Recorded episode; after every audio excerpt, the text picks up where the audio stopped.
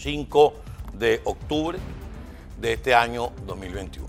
Bueno, y haciendo algunas reflexiones sobre la caída de las plataformas ayer, con su permiso, este es el primer café informativo de la televisión. Caramba, María Fernanda, te quedó más bueno ese café.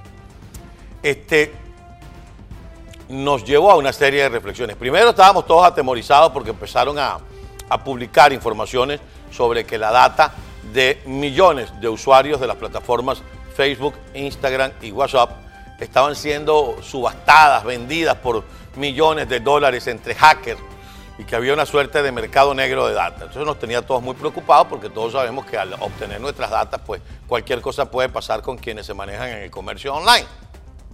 Pero hay algunas reflexiones que hacer sobre el particular. Y voy a hacerlas rápidamente. La primera, empezó la gente a recordar que existen otras plataformas de comunicación, de chateo, de envío de mensajes, de envío de contenidos que no son de las que se cayeron ayer y que presentan además las mismas ventajas y algunas incluso tienen herramientas adicionales que uno no conocía o que uno no disfruta a diario. Eso por una parte. La otra, yo hablé ayer con gente con la que converso todos los días, pero escribiendo. Ayer hablé, hablé con ellos. Por teléfono. Empezaron a la gente a utilizar los mensajes de texto que hace rato que nadie los utiliza. Y lo mejor de todo, le prestamos más atención a la gente que tenemos enfrente. Le prestamos más atención a la gente que está a nuestro alrededor. Es decir, fue una gran lección lo que vivimos ayer. No así el señor Zuckerberg, que vio una caída del 5% de sus acciones en la bolsa. La caída fue desde las 11 y media de la mañana como hasta las 6 y pico de la tarde, Gerardo, más o menos. Sí, cerca de las 7 de la noche comenzaron esos teléfonos y que plinkity, plinkity, plinkity, a recibir mensajes, unos, bueno, más, más de 5 horas, más de 5 horas, sobre casi 7 horas de, caída.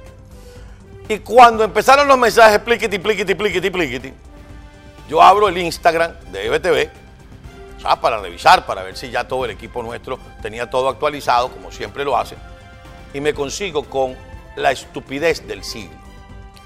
Me consigo con el guajolote, con el analfabeta funcional que está sentado en la silla en Miraflores, decretando la Navidad en Venezuela. Decretando que la gente tiene que, tum ¿quién es? Gente de paz. Ábranse la puerta que Maduro ahí está.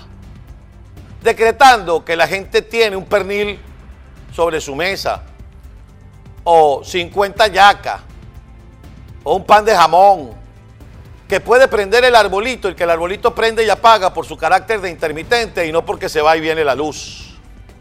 Decretando eso. Mira, Nicolás, la Navidad es tiempo de paz. Y tu régimen y el de tu comandante que en la quinta paila esté, jamás han traído paz a Venezuela.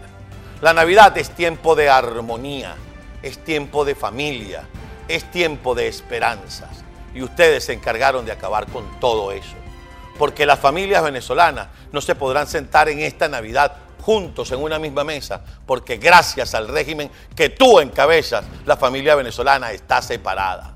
La familia venezolana probablemente no va a tener a uno de sus miembros el 24 en la noche, porque le toca la cola de la gasolina y va a pasar horas, y cuidado si no recibe al niño Jesús, en teoría, llenando el tanque de gasolina.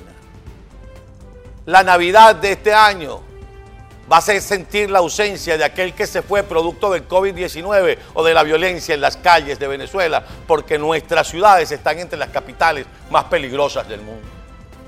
La Navidad este año es una Navidad precaria, porque el venezolano no sabe qué hacer con ese Bolívar digital que inventaste, entre otras cosas porque no vale nada y entre otras cosas porque no lo tiene.